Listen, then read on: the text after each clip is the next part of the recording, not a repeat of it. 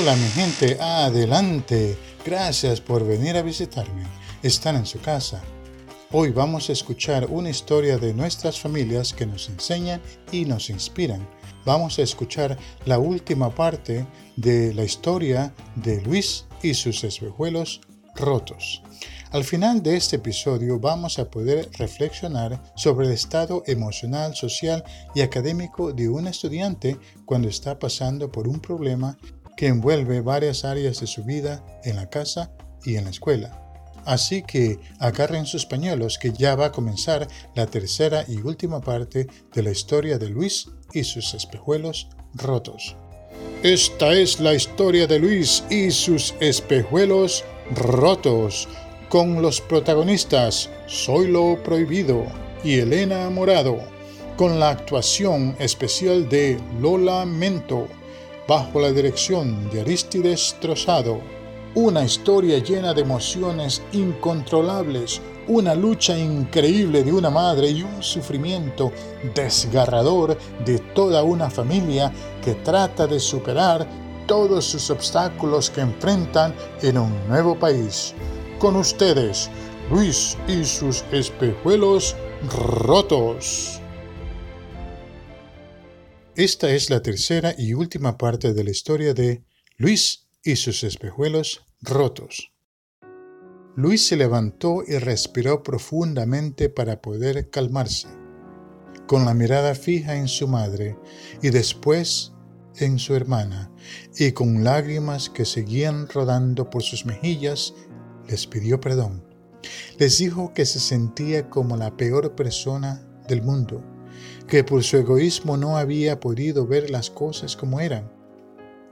No podía ver el sufrimiento que había causado a ellas y también el rumbo en el que él estaba, el rumbo al fracaso.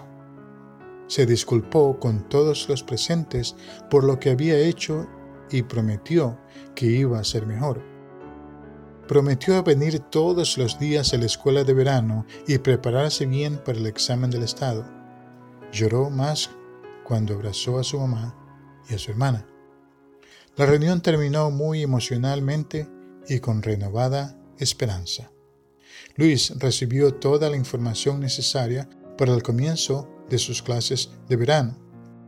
Le prometió también a su consejera y al principal que iban a ver el cambio y que iban a estar orgullosos de él. Ellos le dijeron que tenían fe en que él iba a superar esta situación.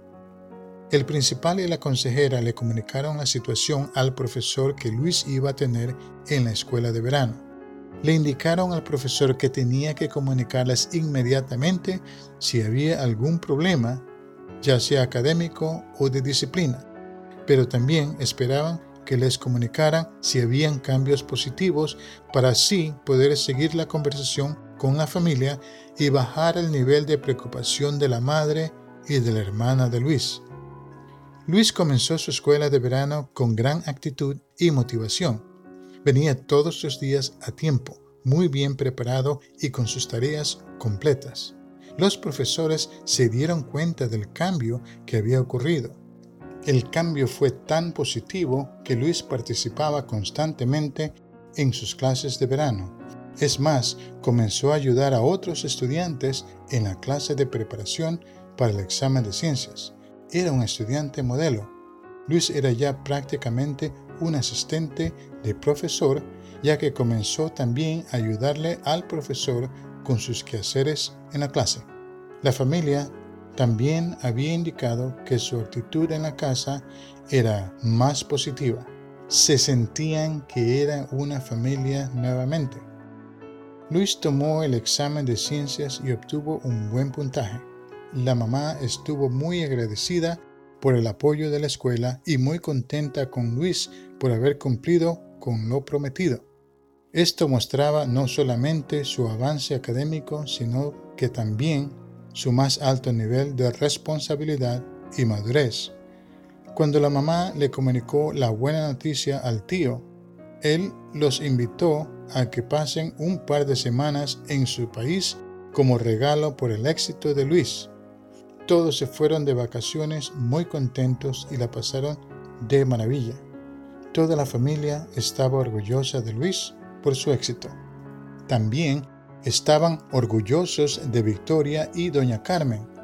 Las admiraban porque aunque la vida les daba golpes duros y constantes, ellas seguían siempre hacia adelante en todas sus metas. Cuando Luis regresó a la escuela al principio del siguiente año escolar, ya no estaba interesado en perder el tiempo con sus amigos. Es más, su círculo social cambió totalmente. Sus conversaciones con sus nuevos amigos eran de cómo avanzar académicamente y cómo prepararse para la universidad. Naturalmente, Luis estaba orgulloso de sus triunfos en el verano, que cada vez que veía a sus amigos en el pasillo, él les preguntaba cómo habían hecho en el examen de ciencias. Entonces él, con su frente bien alta, les contaba lo que hizo durante el verano y lo que pudo lograr. Finalmente, Luis estaba en el camino correcto, hacia un futuro con más y mayores éxitos. Espero que hayan disfrutado de esta tercera y última parte de la historia de Luis y sus espejuelos rotos. Estas son las historias que nos inspiran y nos enseñan. Por lo tanto, vamos a reflexionar sobre esta historia y ver lo que podemos aprender y aplicar a nuestras vidas. En esta última parte de la historia vemos que lo primero que hace la escuela es establecer constante comunicación con el profesor de Luis en las clases de verano y también con la familia. Esto ayuda a supervisar a Luis en la escuela y en la casa. Luis estaba en constante supervisión para así solucionar inmediatamente cualquier problema. Al Luis ver que todos están al tanto de sus estudios y su asistencia a la escuela de verano, el mensaje que él recibe es que él es importante en su casa y también en su escuela. Esto es muy necesario porque quizá el mensaje que él había recibido anteriormente es que él no era importante ya que su padre los abandonó y su madre no tenía el tiempo suficiente para él. Sin la influencia de los padres, los hijos van a buscar atención fuera de la casa y las influencias pueden ser diferentes y a veces peligrosas sin atención en su casa, buscan una nueva familia fuera del hogar. El principal insistió en recibir noticias positivas inmediatamente para poder comunicárselas a la familia. Esto es necesario ya que los padres necesitan recibir esta clase de noticias para así reforzar positivamente los esfuerzos de Luis, tanto en la escuela como en la casa. En el caso de la familia de Luis, esto es más importante, ya que la familia estaba en constante preocupación.